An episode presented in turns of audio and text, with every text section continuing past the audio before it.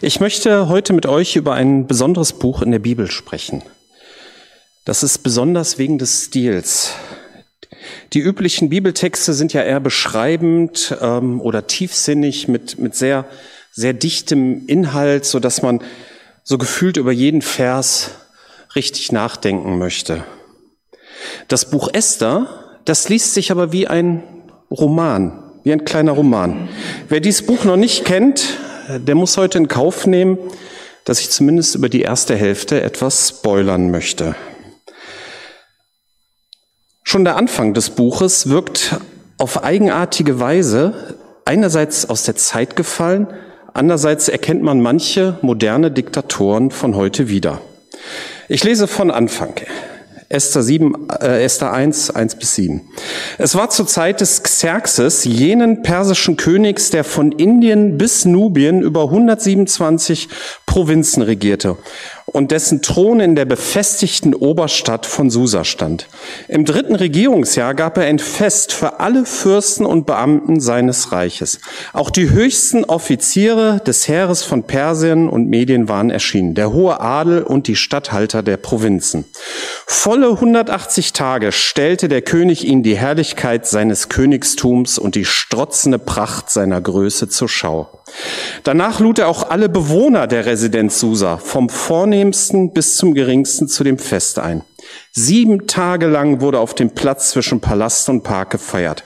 Weiße und violette Vorhänge aus Baumwolle waren mit weißen und roten Schnüren an silbernen Stangen aufgehängt, die von Marmorsäulen getragen wurden. Auf dem Mosaikboden aus verschiedenfarbigen, kostbaren Marmorsteinen und Perlmutt waren goldene und silberne Ruhelager aufgestellt.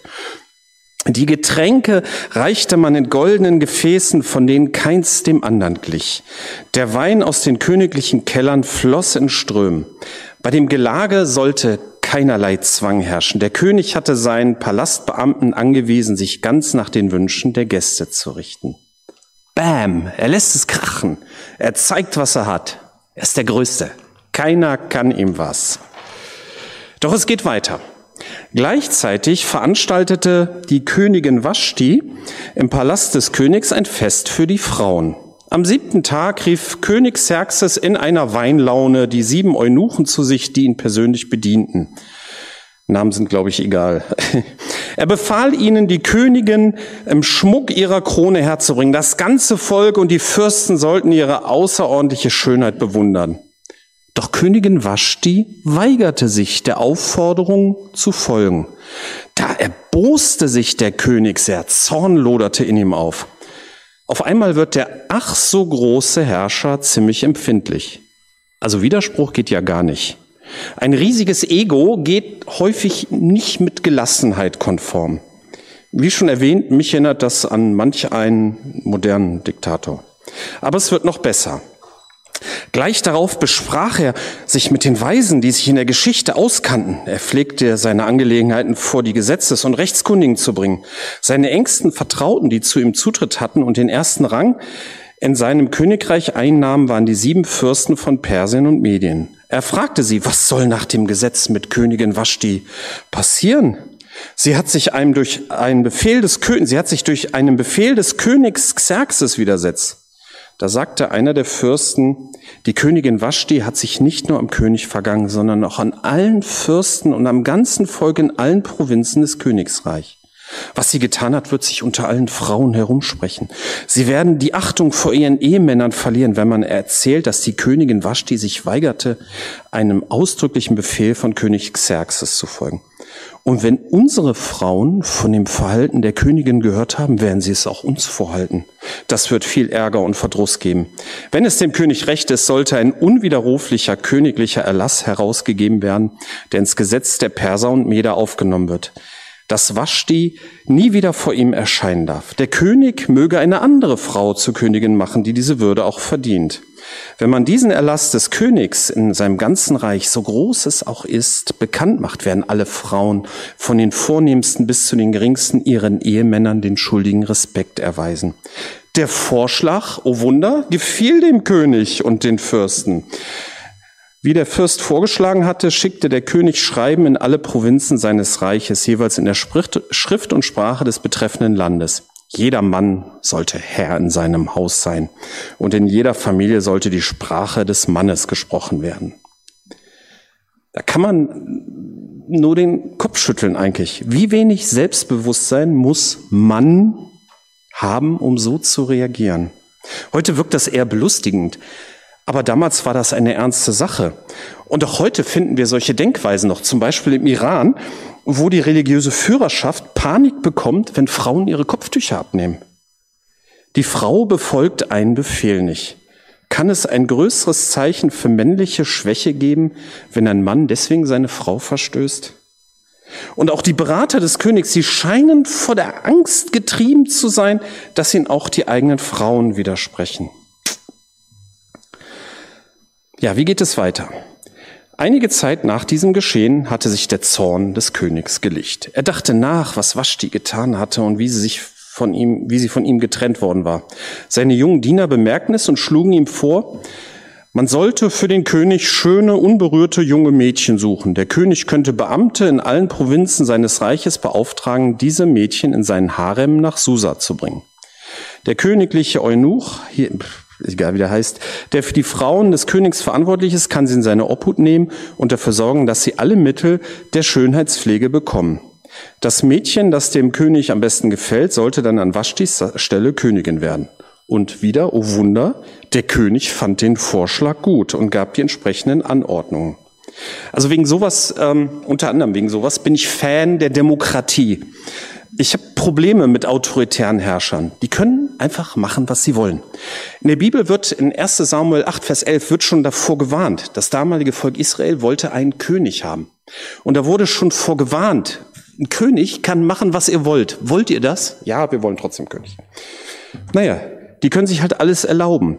Und selbst wenn autoritäre Herrscher aufgrund von Gesetzen, geschriebenen Gesetzen das eigentlich nicht dürfen, tun sie es oft trotzdem. Nehmen sich doch alles raus. Es geht weiter. Nun lebte im Palastbezirk von Susa ein jüdischer Mann namens Mordechai ben Jai aus dem Stamm Benjamin.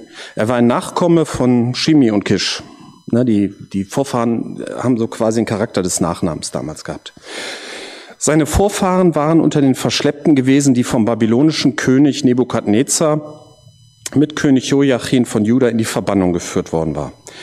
Mordechai hatte eine Tochter seines Onkels nach dem Tod ihrer Eltern als Pflegetochter angenommen. Sie ist Hadassah, wurde aber auch Esther genannt und war außerordentlich schön. Als der königliche Erlass bekannt gemacht war und viele Mädchen in den Palastbezirk von Susa gebracht wurden, war auch Esther unter ihnen. Sie wurde in den Königspalast geholt und kam unter die Obhut Higais des Aufsehers über, des, über den Frauenbereich. Das Mädchen fiel ihm auf und gewann seine Gunst. Er sorgte dafür, dass ihre Schönheitspflege sofort begann und sie die beste Ernährung erhielt. Sieben ausgewählte Dienerinnen aus dem königlichen Haushalt stellte er ihr zur Verfügung und ließ sie im schönsten Teil des Frauenpalastes wohnen. Man darf sich das jetzt hier auf keinen Fall so wie so eine Art Märchen vorstellen, wo der holde Prinz Cinderella mit dem Glasschuh sucht. Der König Xerxes betrachtete die Frauen in seinem Reich als seine Verfügungsmasse und hat die hübschesten jungen Frauen einfach in seinen Palast und seinen Harem bringen lassen. Das wird zwar alles ganz nett eingerichtet gewesen sein, aber es war ein goldener Käfig, eine vergoldete Sklaverei, eine Art Dunkelheit, wo die Mädchen nicht mehr rauskamen. Esther war anscheinend auffallend schön und bekam durch ihr Aussehen eine Sonderrolle. Trotzdem hatte sie keine Wahl. Sie musste dem Herrscher zu Diensten sein, wann immer er wollte.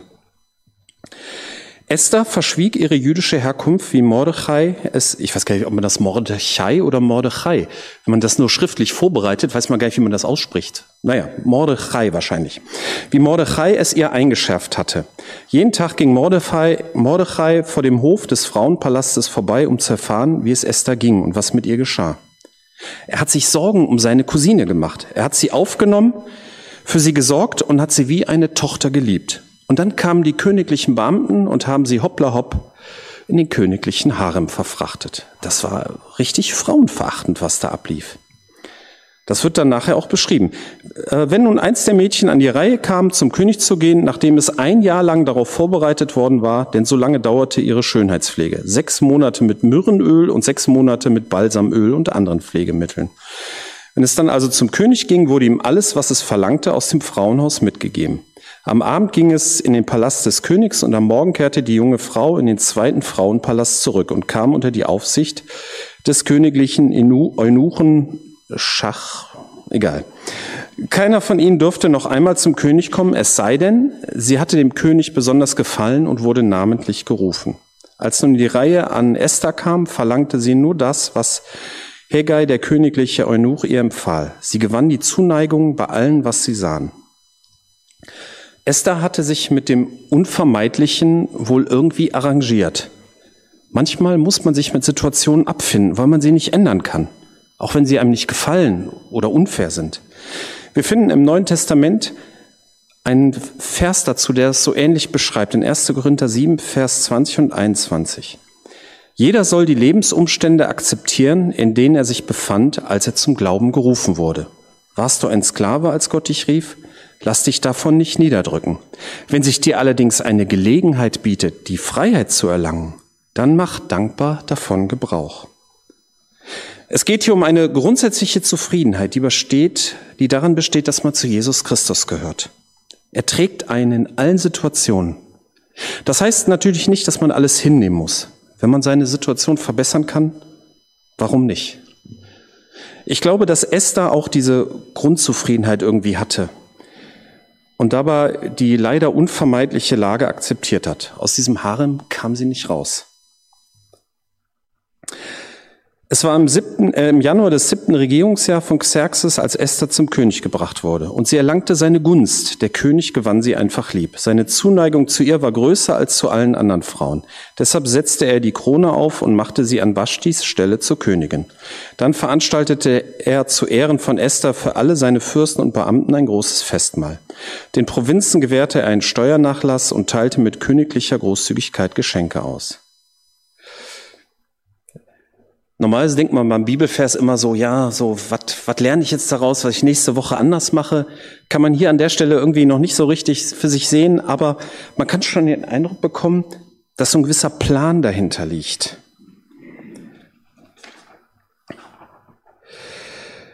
Als die jungen Frauen in das zweite Frauenhaus gebracht worden waren, hatte Mordechai einen Posten am Königshof inne. Und wie er es Esther eingeschäft hatte, erzählte sie niemand von ihrer jüdischen Herkunft. Sie gehorchte ihm noch genauso wie damals, als sie seine Pflegetochter war. Zu dieser Zeit verschworen sich Bigtan und Teresh, zwei königliche Eunuchen, gegen Xerxes. Sie befehligten die Torwache, und planten einen Anschlag auf den König. Mordechai hörte davon und teilte es der Königin Esther mit, die es in seinem Auftrag sofort dem König meldete. Die Sache wurde untersucht und für richtig befunden. Daraufhin wurden beide Eunuchen gepfählt. Den Vorfall trug man in die königliche Chronik ein. Mordechai hätte auch anders reagieren können. Der hat meine liebe Esther in sein Harem gesperrt, soll er doch verrecken. Solche Gedanken hätte man verstehen können. Ich glaube, dass Mordechai ein rechtschaffener Mann war und deshalb diesen Anschlag gemeldet hat. Aber ich finde das gar nicht so leicht zu beurteilen. Ne? Zum Beispiel die Anschläge damals auf Hitler, die gelten heute als Heldentaten, was ich auch gut verstehen kann. Wäre ein Anschlag auf Putin auch eine Heldentat? Sollte man Putin überhaupt mit Hitler vergleichen, weil das ja die Einzigartigkeit der nationalsozialistischen Verbrechen relativiert?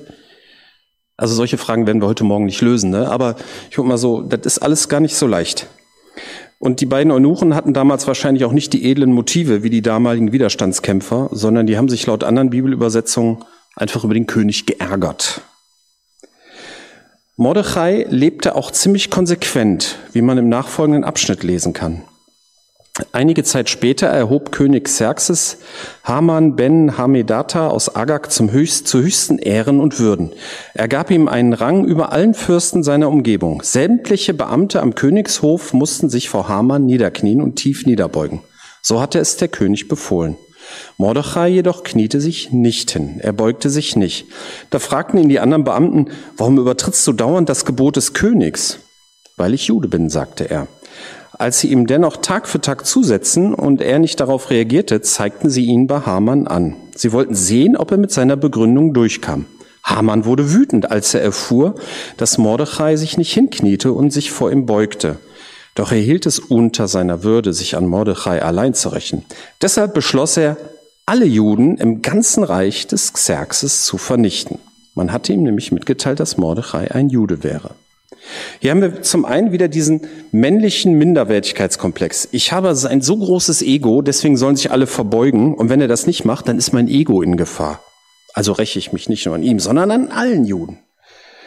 Zum anderen haben wir hier das kindische Verhalten der anderen Beamten. Wenn wir das machen, dann muss der das auch machen. Sie schwärzen ihn an. Sie persönlich haben da gar nichts von. Ob der sich jetzt verbeugt oder nicht, sie selber müssen sich, wollen ja sich an das Gebot halten und sich weiter verbeugen. Ist also egal, ob Mordechai sich dran hält oder nicht. Und dieses kindische Verhalten, das findet man heute auch noch bei vielen Erwachsenen. Wenn ich das muss, dann muss der das auch. Wenn der das darf, will ich das auch.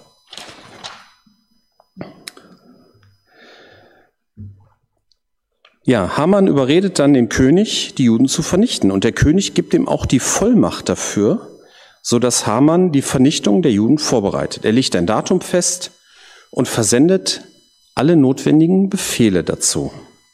Mordechai ist schockiert. Als Mordechai erfuhr, was geschehen war, zerriss er sein Gewand, zog sich den Trauersack an und streute Asche auf den Kopf. Er ging durch die Stadt und stieß laute, durchdringende Klagerufe aus. So kam er bis an das Tor zum Königspalast, durch das man im Trauersack nicht gehen durfte. Auch in den Provinzen herrschte große Trauer unter den Juden, sobald der Erlass des Königs dort bekannt gemacht wurde. Die Juden fasteten, weinten und klagten. Die meisten schliefen sogar in Sack und Asche. Mordechai suchte dann Esther auf und, also sie konnten nicht direkt miteinander reden, aber über den Diener äh, haben die dann kommuniziert und er informiert sie über den Plan von Haman. Entschuldigung. Eben.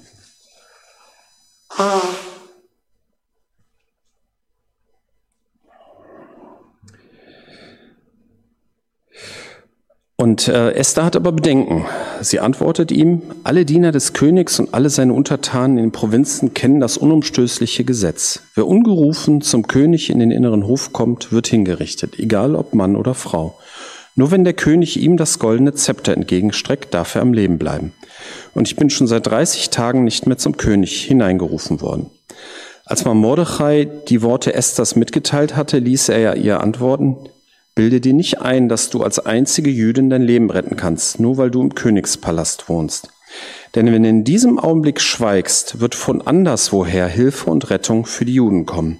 Doch du und deine Verwandtschaft, ihr werdet zugrunde gehen. Wer weiß, ob du nicht gerade für eine Zeit wie diese zu Königin erhoben worden bist. Da ließ Esther Mordechai antworten, esst und trinkt drei Tage lang nichts, weder am Tag noch in der Nacht. Ich werde mit meinen Dienerinnen dasselbe tun. Und dann will ich zum König hineingehen, auch wenn es gegen das Gesetz ist. Und wenn ich umkomme, komme ich eben um. Da ging Mordechai los und tat, was Esther ihm aufgetragen hatte. Man merkt, dass Mordechai großes Vertrauen auf Gott hat. Er ist sich sicher, dass Hilfe kommen wird.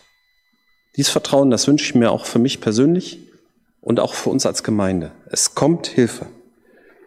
Und dazu vermutet er einen Plan hinter Esthers Position am Hof. Wir sollten uns nicht einbilden, Gottes Pläne zu kennen und erklären zu können. Aber manchmal schimmert es so ein bisschen durch. Und hier an dieser Stelle auch. Und Esther ist eine wirklich mutige Frau und möchte ihr Leben riskieren. Das Fasten hier, denke ich, ist ein Bild für eine sehr ernsthafte Gebetsunterstützung.